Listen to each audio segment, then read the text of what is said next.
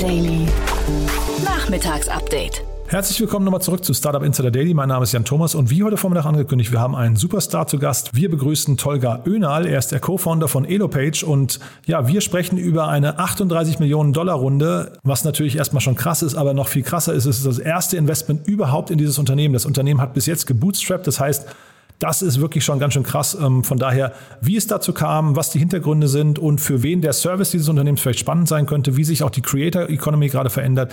All das jetzt gleich im Interview. Ich möchte nicht zu viel erzählen, deswegen nur noch ganz kurz die Verbraucherhinweise und dann geht es auch sofort los.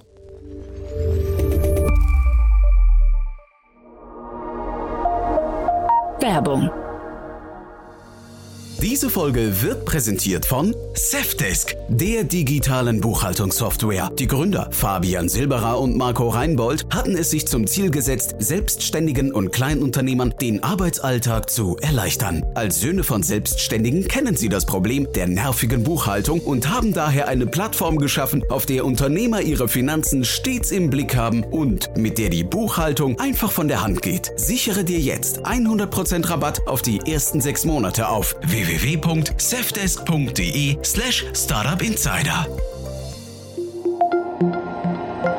Das war die Werbung. Und jetzt geht es weiter mit Startup Insider Daily. Interview. Jetzt zu Gast Tolga Önal, Co-Founder von Elopage. Ich freue mich sehr. Tolga Önal ist hier, der Co-Founder von Elopage. Hallo Tolga. Hi Jan, danke für die Gelegenheit. Ja, ist toll, dass wir sprechen, muss ich sagen. Erstmal herzlichen Glückwunsch. Wir haben gestern schon mal im Podcast über euch gesprochen und äh, das ist ja eine Riesenrunde, die ihr gedreht habt. Wahnsinn. Ja, vielen Dank. Es war unsere erste Runde. Ja, das Hat kommt Spaß noch dazu. Ne? Wahnsinn. ja, wie kam es denn dazu? Musst du mal erzählen. Ja, wie, wie, wie kam es eigentlich dazu? Ähm, wir haben ähm, ich sag mal, ab 2018 ziemlich profitabel und unterm Radar gearbeitet. Ähm, und letztes Jahr ähm, mit Corona, muss ich sagen, ist dann plötzlich der Fokus ähm, auf unsere Märkte gelenkt worden, ähm, sowohl, ich sage jetzt mal so vom Gesamt-Internet-Traffic, ähm, da sich Leute dann mehr für digitale Angebote interessiert haben, als auch wahrscheinlich auch äh, darauf folgend das Kapital, beziehungsweise haben dann Investoren äh, einen Blick auf die Creators Economy geworfen. Und dann haben wir ständig eigentlich immer wieder E-Mails bekommen, Angebote bekommen und Co. und haben uns nicht wirklich fürs Funding interessiert, weil wir gesagt haben, okay, wir wollen kein Funding, wir wollen profitabel weiter, organisch weiter wachsen. Aber dann haben wir gesehen, dass der Markt recht heiß wird ähm, und die Entwicklungen sehr positiv waren. Und um schneller wachsen zu können, haben wir uns dann auch für einen äh, ziemlich guten strategischen Partner interessiert. Also ist jetzt kein reiner VC-Fund, der nur dich mit Geld äh, überschüttet, sondern dass das äh, auch strategischer Natur Partnerschaften sind, wo wir auch wirklich sagen, okay, mit denen kann man gemeinsam wachsen. Und deswegen haben wir uns dann auch für das Funding entschieden. Mhm. Ja, es sind drei VCs, habe ich gesehen. Target Global ist, äh, also die kennt man natürlich, Partec kennt man auch. Den dritten kannte ich nicht, das ist Avid Ventures. Ähm, habt, warum habt ihr euch für die entschieden? Genau, Avid, Ventures, ähm, das sind ähm, Adi und Tully aus New York. Äh, die haben in größeren Funds wie General Catalyst und äh, Bessemer Ventures vorher gearbeitet. Und die kennen den Markt sehr, sehr gut. Und die kamen auch auf uns zu und wir haben einfach die Agilität äh, super geschätzt, die sie mitgebracht haben. Und äh, entsprechend haben wir dann gesagt, okay, ähm, kleineres Ticket äh, und ihr kommt quasi mit rein, um auch diesen Kontakt in die Staaten zu haben, um dort auch zu sehen, was die, was, also wie sich der Markt entwickelt und dort auch die Kontakte zu knüpfen. Genau, das war dann der Grund für Avid Ventures. Ist auch ein ganz frischer Fund, also die haben auch äh, eine 70 Millionen Runde gemacht.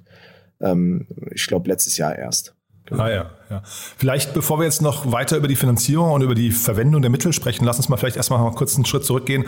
Ähm, eure Entstehungsgeschichte. Also ähm, ich habe gesehen, ihr habt ja auch ein relativ großes Firmenkonstrukt, ne? habe ich im Handelsregister gesehen. Das heißt, da gibt es auch noch ein paar to Tochterfirmen. Kannst du uns vielleicht nochmal ähm, berichten, wie das Ganze entstanden ist? Was war denn damals eure Idee? Und dann habt ihr euch ja so ein bisschen, ich glaube, da gab es so ein paar Veränderungen im Laufe der Zeit, ne? Genau, also noch gestern hat mich äh, ein Bekannter gefragt, wie kamt ihr auf die Idee, äh, Elopage zu gründen? Und ich habe gesagt, das ist keine Grundidee, wo man sagt, okay, äh, lass uns jetzt eine Plattform bauen, um dann äh, den Leuten digitales Verkaufen zu ermöglichen. Das äh, wäre gelogen. Ähm, die erste Company, die wir hatten, war Elopay GmbH. Das war zu dem Zeitpunkt 2013, als Özkan die Firma selber gegründet hat. Da war ich noch gar nicht im Spiel. Und ähm, Özkan gründete die Firma, um in seinen eigenen Restaurants das Bezahlen zu vereinfachen, das Order-Management irgendwie über eine App zu ermöglichen und, und, und. Und dann hat er tatsächlich meine IT-Agentur 2000, äh, Anfang 2014 engagiert. Und wir haben dann quasi äh, das erste Produkt, die erste App gebaut, haben dann aber gesehen, dass das nicht wirklich funktioniert, beziehungsweise wir auch keine Investoren an Land ziehen konnten. Und dann hat Özkan gesagt, okay, lass uns doch Partner werden, lass uns äh, gemeinsam weitermachen. Genau, und dann die nächsten paar Jahre bis 2016, 17 voll mit Pivots. Ähm, Jan, ganz ehrlich, wir haben einfach die ganze Zeit am Product Market Fit äh, Kreis sozusagen gedreht, bis die äh, Scheiben ineinander gepasst haben. Was bedeutet das? Wir haben die Software genommen, dann haben wir zum Beispiel ähm, die Webversion gebaut, EloPay.me, ähm, um dann Leuten äh, per Web bezahlt werden zu ermöglichen. Dann kam irgendwann PayPal.me raus, dann haben wir noch ein Pivot im Branding gemacht, dann kam erst EloPage, dann haben wir an Freelancer verkauft. Wir haben versucht, ähm, digitale Nomaden zu akquirieren. Wir haben wirklich, ich bin von Tür zu Tür gelaufen, habe Restaurants akquiriert, um deren Wertgutscheine zu verkaufen. Ähm, und ähm, wir haben jede Menge probiert, um einfach nur diese Payment Wall zu testen und dann quasi eine Datei freizugeben. Und irgendwann kam dann ähm, Richtung Ende 2015 ein User und hat gesagt, okay, äh, ich würde gern äh, eine ZIP-Datei ausliefern mit mehreren, äh, ich glaube, da war ein Video drin und auch ein paar äh, PDF-Dokumente äh, für 1,99. Und das war dann wirklich äh, diese erste Transaktion, wo wir dann gesehen haben, dieser Use Case, Elo-Page, Download-Produkt, Zugang zum Produkt und als Download zu ermöglichen und dann noch eine Rechnung im Hintergrund rauszuschicken. Das war dann das Kernprodukt, aber mega vollgepackt mit Pivots. Also wir haben eigentlich die ganze Zeit nur entwickelt, entwickelt und getestet. Es ist keine Idee, die wir von Grund auf hatten. Und dann haben wir ähm, im Netzwerk irgendwann digitale ähm, Nomaden gehabt. Das sind eben diejenigen, die irgendwie weltweit äh, reisen und unterwegs ihr Geld mit digitalen Geschäftsmodellen verdienen. Und die sind natürlich super innovativ, weil sie natürlich Lösungen brauchen, äh, die deren Produktivität steigert. Und dann haben wir darüber auch mehr erfahren wie Infoprodukte, Online-Kurse, haben uns dann wirklich mit vielleicht 10 oder 20 Nutzern intensiv zusammengesetzt und haben dann die Plattform entsprechend aufgebaut. Das ist eigentlich so die äh, Geschichte von EloPage. Ja, ist schon, schon äh, Wahnsinn, muss ich sagen. Also man hat, man merkt, äh, oder ihr habt wahrscheinlich gemerkt, da war was, ne? Also da irgendwo muss dann ein Geschäftsmodell liegen, aber wahrscheinlich dann doch irgendwie ein bisschen auch eine Zufallsgeburt, ne? Ja, ähm, wir, wir wussten, in Sachen Payment können wir super viel vereinfachen. Wir haben natürlich auch ähm, Banking-Partner gesucht in Deutschland, klappte nicht, ging nicht. Aber das bedeutete auch, das bedeutete auch zum Beispiel, dass im SMB-Bereich, also für Unternehmen, die irgendwie bis fünf oder 10.000 Euro Umsatz im Monat generieren, Kreditkartenabwicklung mega schwierig war oder auch automatisierte Banküberweisung. Aber das waren dann so diese Nischenprodukte, die wir hatten und die wir dann über äh, französische Bankenpartner abwickeln konnten und dadurch konnten wir auch Probleme lösen und entsprechend mehr Nutzer generieren. Und das waren eben diese vielen kleinen USPs, die dann am Ende des Tages auch eine äh, Plattform ausgemacht haben. Und ab 2018 haben wir gesagt, okay, wir wissen jetzt eigentlich mehr als der Markt, auf dem wir agieren, weil wir halt im Kollektiv das Wissen äh, gesammelt haben. Und jetzt geht es ins nächste Schritt, dass wir jetzt wirklich diese Innovationskraft, diesen Schub aufbauen und dafür sorgen, dass wir jetzt auch unsere Nutzer zu Vorreitern machen. Und ähm, das ging dann äh, ruckzuck, muss ich sagen. Also eine super intensive Zeit. Mhm. Und jetzt seid ihr natürlich irgendwie auch Nutznießer der Creator Economy. Ne? Das ist ja gerade das Riesenthema. Kannst du vielleicht mal da deinen Blick mit uns teilen? Äh, wie schaust du da drauf? Wie schaust du auf die Veränderungen? Ich weiß nicht, der Self-Publisher und vielleicht kannst du auch generell mal sagen, wer ist denn euer typischer Kunde? Unser typischer Kunde, ich kann da super gern ein Beispiel geben, ähm, das ist die Katio Sinus, äh, mit die haben wir auch äh, sehr stark auch kooperiert, deswegen wird sie nichts dagegen haben, dass äh, ich sie jetzt nenne.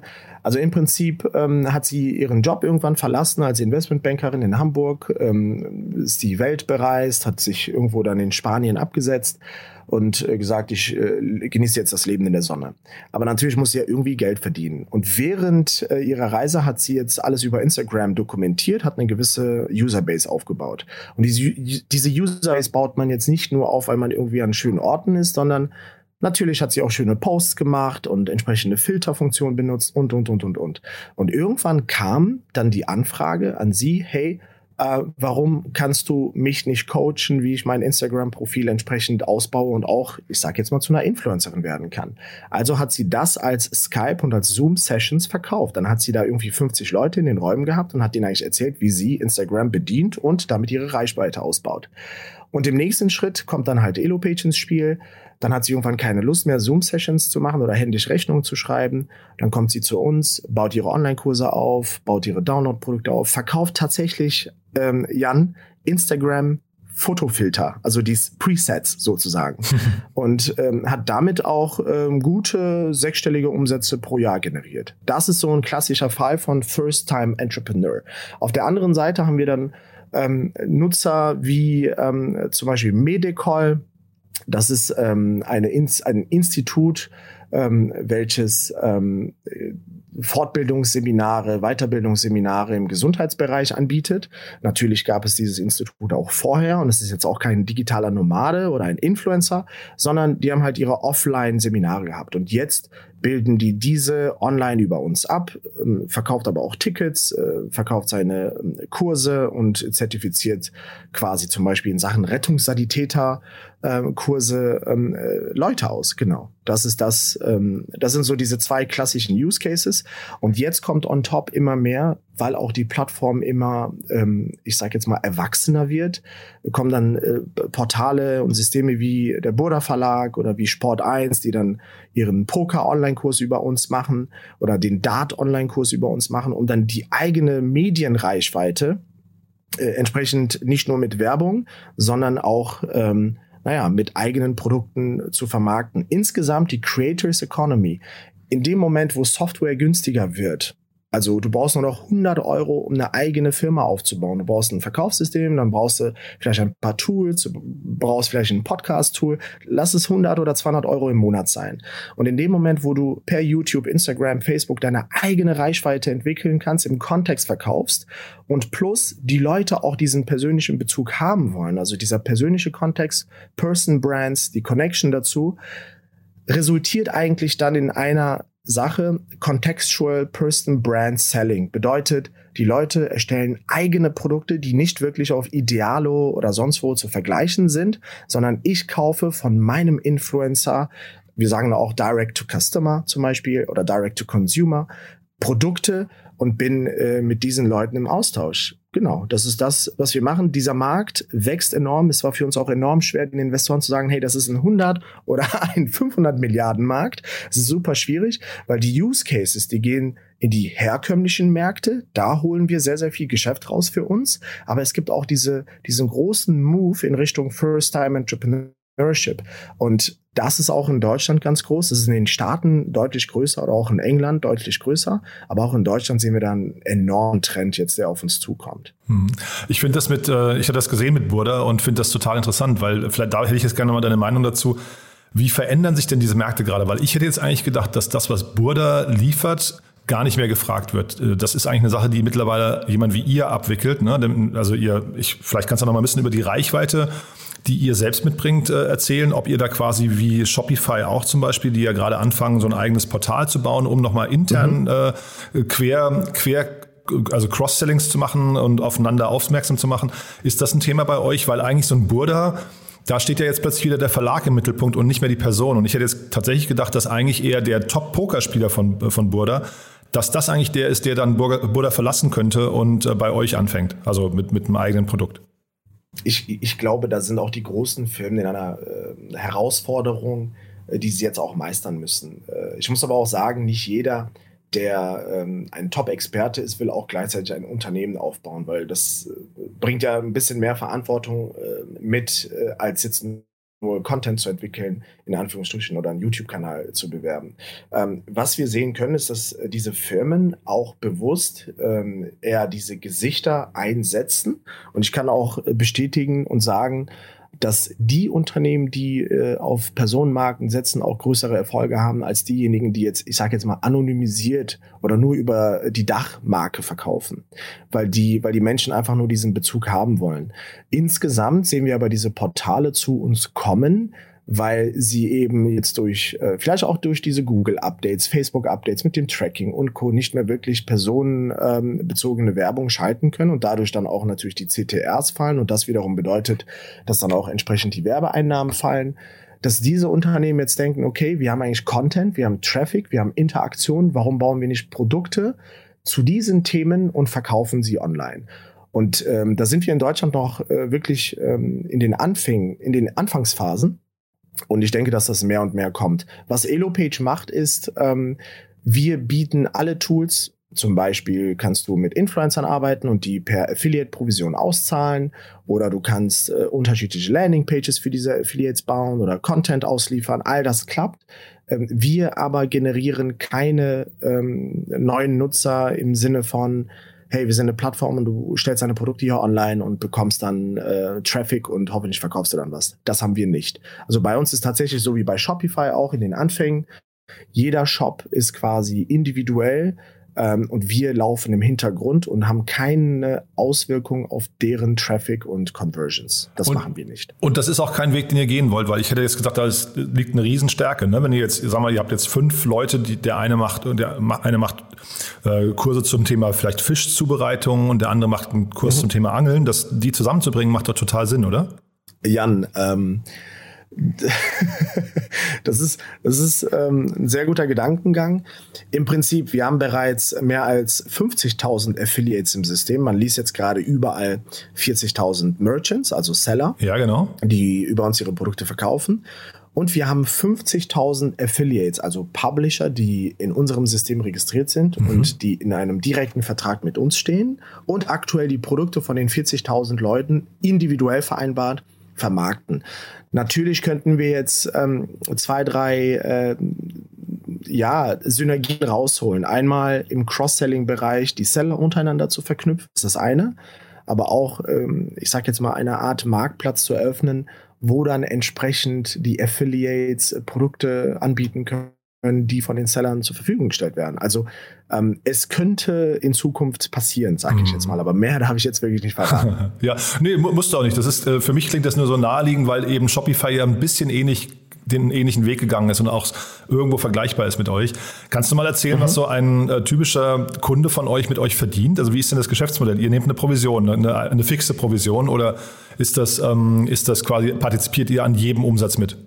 Jan, wir hatten ähm, am Anfang äh, reine Transaktionsgebühren von ähm, 3,9 Prozent. Mhm. Das ist auch tatsächlich heute noch der Schnitt. Also mhm. im Schnitt machen wir 3,9 bis 4 Prozent pro Transaktion. Das ist auch kein Geheimnis.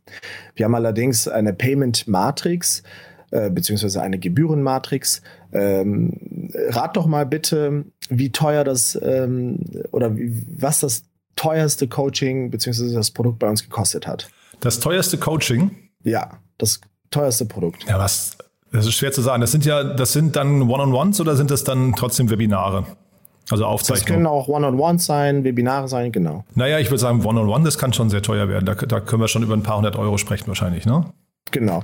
Also wir haben das teuerste Produkt, was wir abgewickelt haben, sind 250.000 Euro in einer Transaktion. 250.000? Genau.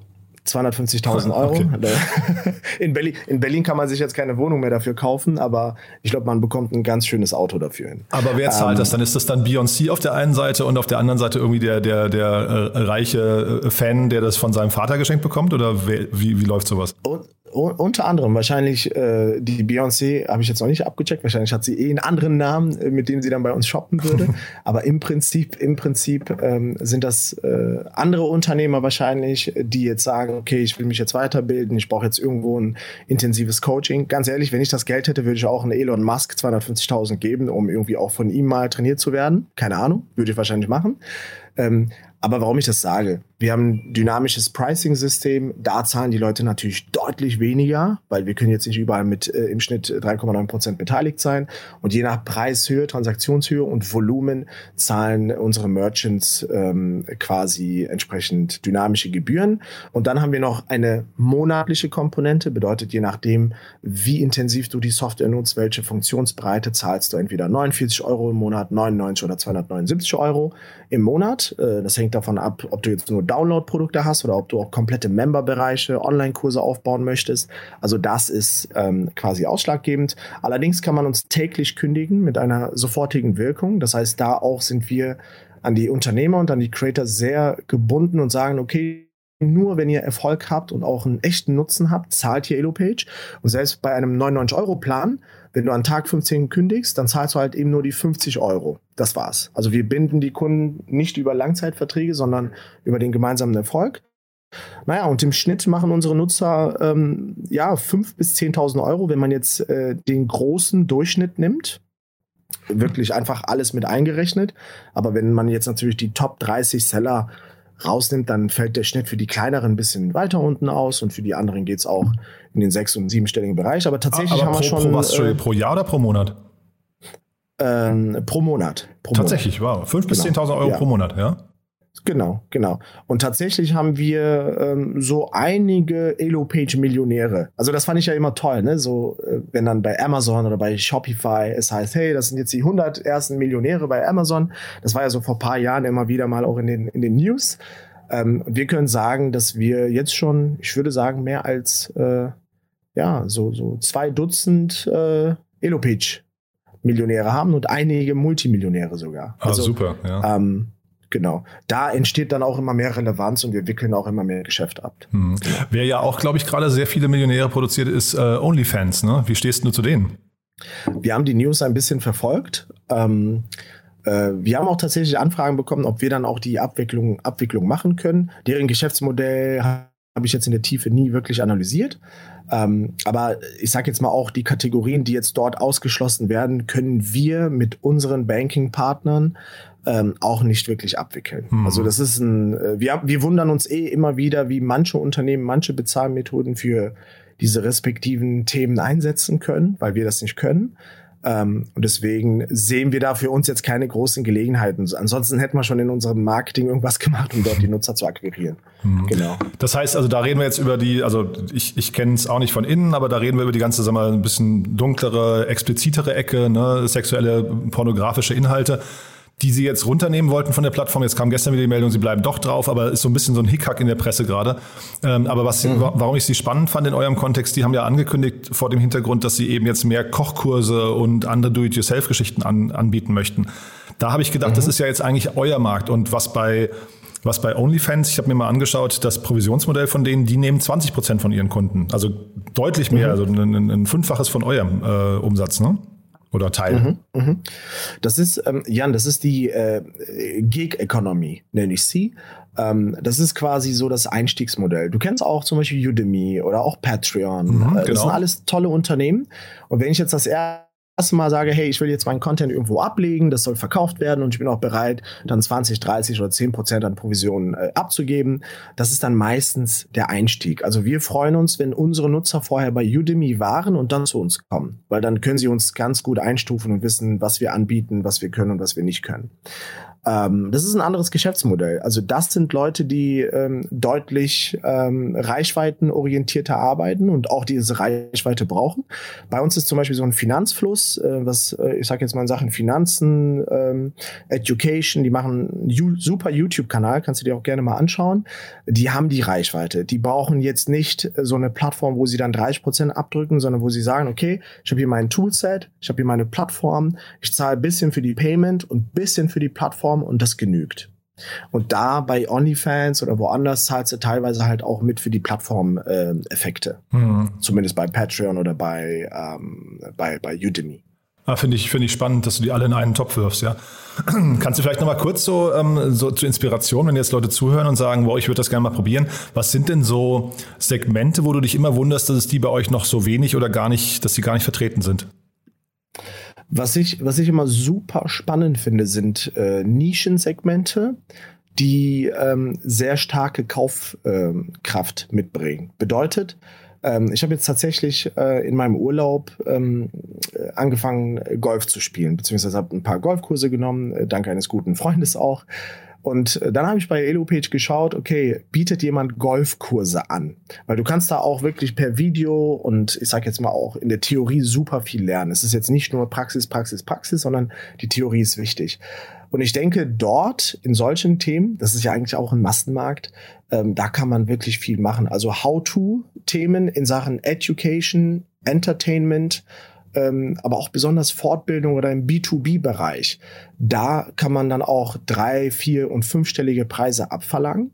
Und ich hätte tatsächlich Geld für so einen Golfkurs ähm, bezahlt. Äh, und das Interessante ist, bei EloPage gibt es einige Anbieter, die gerade ihre Produkte aufbauen, aber noch nichts da, was bereits verkauft wird. Ähm, aber auch so Themen wie zum Beispiel, wie trainiere ich meinen Hund oder ähm, wie eins der Top-Produkte Anfang des Jahres war äh, von einer Nutzerin namens Wurzelwerk, ähm, wie richte ich meinen Garten für 2021 richtig ein? Also das sind ähm, das sind so ganz coole Nischenthemen, ähm, wo wir eigentlich fast jeden Tag uns wundern, oh wow, damit kann man so viel Geld verdienen, krass. Und jedes Mal wundern wir uns, äh, mit was für Produkten Leute ankommen, Problemlösungen. Und das ist eigentlich ganz toll. Oder jetzt auch zum Beispiel TikTok-Marketing. Also es gibt immer noch kaum einen Anbieter, wo ich sage, okay, der dominiert im deutschen äh, Raum TikTok-Marketing. Und wenn jetzt Leute rauskommen, die das stark bewerben, wie kann ich mit TikTok B2B Leads generieren? Das ist ein super Produkt, das würde einwandfrei funktionieren. Wir als EloPage würden das Produkt kaufen, sage ich dir, ganz ehrlich. Und das sind eben ähm, das sind eben diese Use Cases und dafür ist ja auch EloPage da, dass man diese Ideen schnell launchen kann.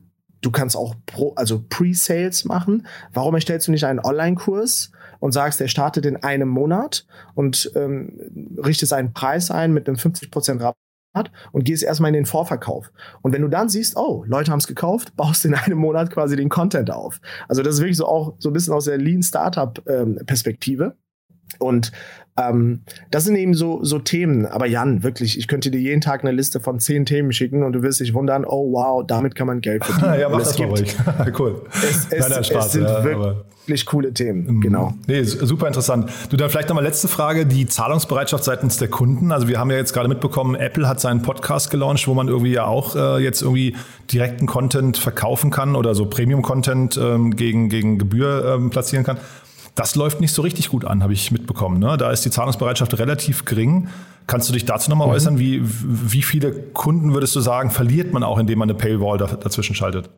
Ähm, das ist, ich, ich denke, ich will mal die Frage umkehren. Wir haben ja eben über die Transaktionsgrößen geredet. Ähm, bei uns ist die Durchschnittstransaktion, bezahlte Transaktion, liegt bei 300 Euro. Es sind es sind nicht diese Produkte für drei, vier, fünf Euro, wo man teilweise denkt, hey, das bezahle ich nicht, weil warum eigentlich? Ich wollte nur einen Artikel lesen, habe ich jetzt keine Lust drauf. Ähm, aber bei einem 300-Euro-Produkt geht es um Problemlösung, geht es vielleicht um einen B2B-Ansatz oder es geht wirklich um ein Hobby.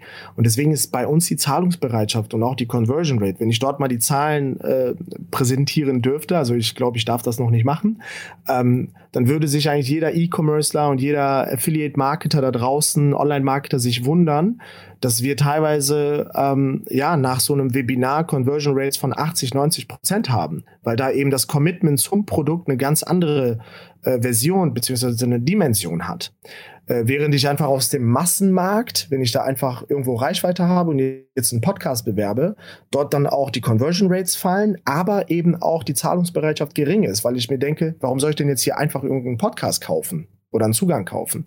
Bei uns, wenn du die ganze Zeit einen YouTuber verfolgst, einen Instagram verfolgst, dann hast du auch eine Beziehung zu dem Nutzer aufgebaut. Und wenn du dann ein Produkt anbietest, dann ist es eigentlich nicht mehr das klassische Online-Marketing, diese ganzen Metriken, die funktionieren nicht mehr, sondern es gilt, was du dann im 1 zu 1 äh, quasi vermarkten, verkaufen kannst und konvertieren kannst. Und da haben wir auch Produkte 5000, 10.000 Euro, die werden teilweise gekauft, als würde ich mir eine Flasche Wasser äh, an der Theke bestellen. Ja, es ist äh, super spannend. Nur äh, jetzt gerade im Doppelgänger-Podcast wurde gerade über Matze Hielscher, ich weiß nicht, ob du den kennst, das ist so ein Podcast hier relativ bekannt in Deutschland, hat eine ziemlich große Reichweite. Und dem, der hat jetzt eine Paid-Version davon und da sind tatsächlich nur ein Prozent seiner Hörer, zumindest so die Aussage im Doppelgänger-Podcast, geswitcht zu der Paid-Version. Ne? Das heißt, 99 Prozent bleiben in der Free-Version. Und das ja. ist ja quasi dann der werbefinanzierte Content. Also ein bisschen damit verbunden die Frage, ob ihr trotzdem auch quasi gegen die werbefinanzierten Modelle anstinken müsst. Also, also was ich, was ich dir sagen kann, ist ähm, im Prinzip das A und O ist, dass man den Middle of the Funnel richtig gut strukturiert und aufbaut. Das mhm. ist wirklich das Wichtigste.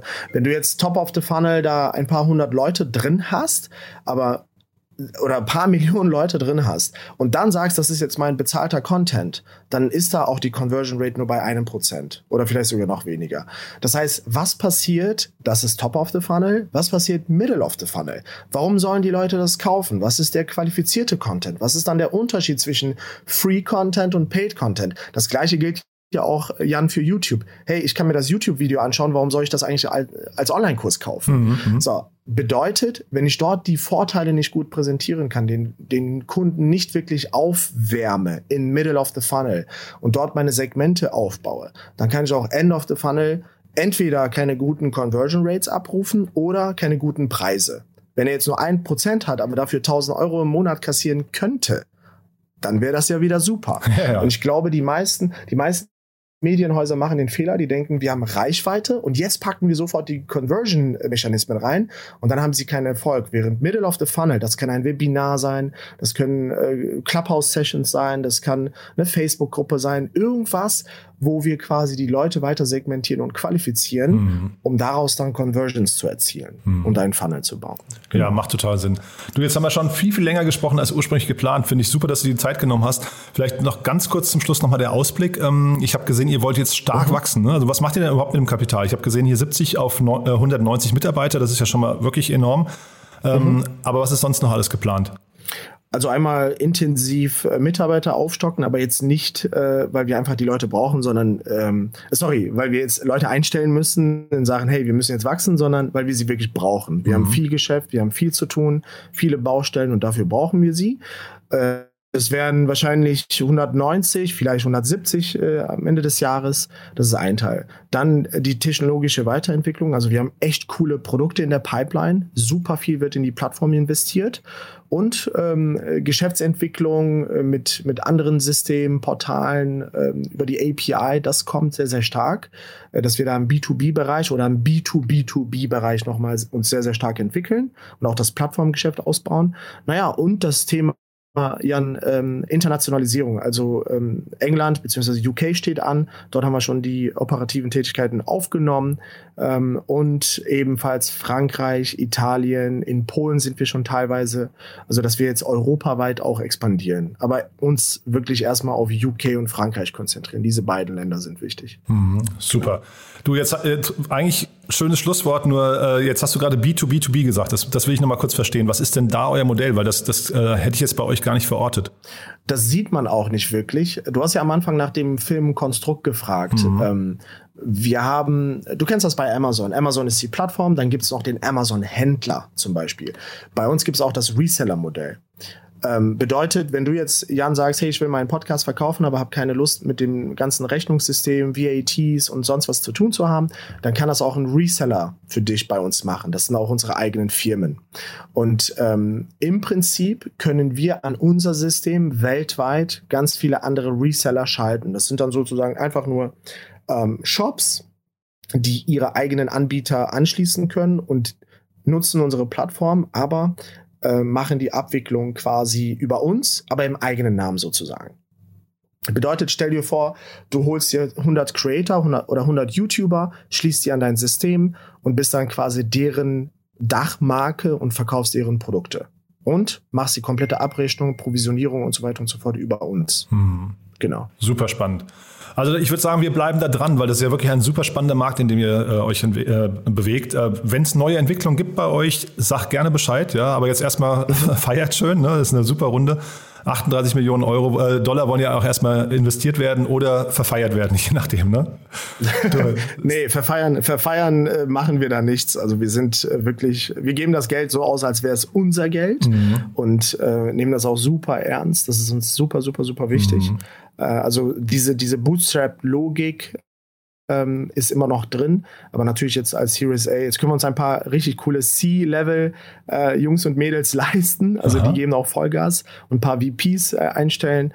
Und da freuen äh, Özkan und ich mich sehr, mhm. dass wir jetzt diese tatkräftige Unterstützung haben. Nee, glaube ich. Es klang auch vorhin sehr demütig, muss ich sagen, übrigens. Also nochmal Kompliment dafür. Äh, ich glaube, das ist so der Vorteil beim Bootstrapping und dann auch vielleicht beim Pivoten wenn man dann irgendwie lange sucht, ne, dann, dann äh, hat man wahrscheinlich einen ganz anderen Bezug hinterher zu seinem Erfolg, äh, als wenn das jetzt einfach nur so in die Wiege, Wiege gelegt oder wenn so ein Copycat aus Amerika ist einfach nur oder so. Ne? Ich habe da, Jan, ich habe da ein wenig Vergleich. Also ich hatte noch nie wirklich VC-Funds ähm, und Özkan auch nicht. Ähm, für, für uns ist das eigentlich, ich sage jetzt mal ganz normal. Wir freuen uns schon jetzt auf die nächsten Schritte. Ähm, und ähm, ja, wir gucken jetzt, dass wir das Geld ordentlich investieren ähm, schauen, dass wir da wachsen, das Team ausbauen, ohne wirklich die DNA jetzt zu verlieren, beziehungsweise diese Core Values zu verlieren. Zum Beispiel Customer Obsession ist bei uns ganz, ganz oben mhm. fest ähm, ins Stein gemeißelt. Und, ähm, und dann machen wir einfach mal weiter sehen wir uns das mal an. Das ist so unsere Einstellung. Super. Genau. Sag doch mal, die, die C-Level, die ihr sucht, falls jetzt jemand zuhört, der jemanden kennt oder der sich selbst berufen fühlt, welche Positionen sind das?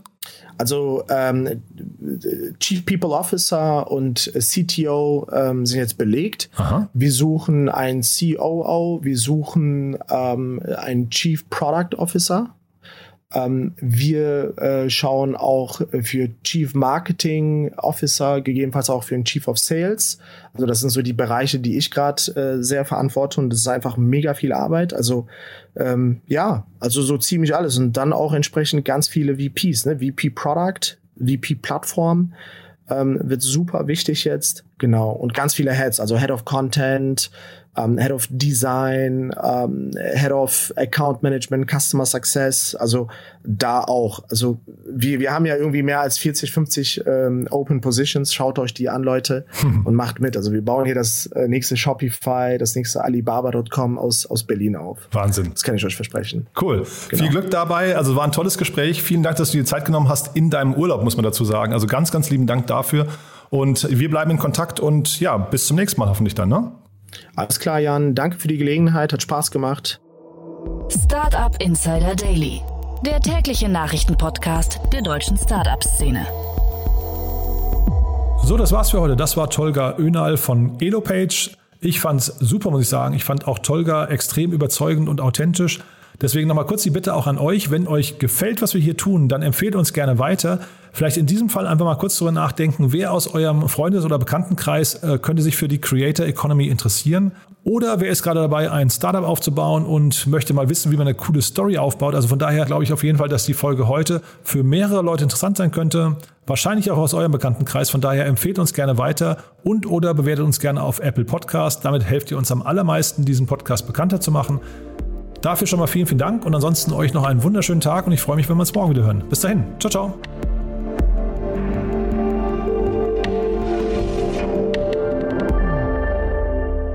Diese Folge wurde präsentiert von Safdesk, dein Partner für smarte und digitale Buchhaltung. Mehr Informationen unter www.safdesk.de.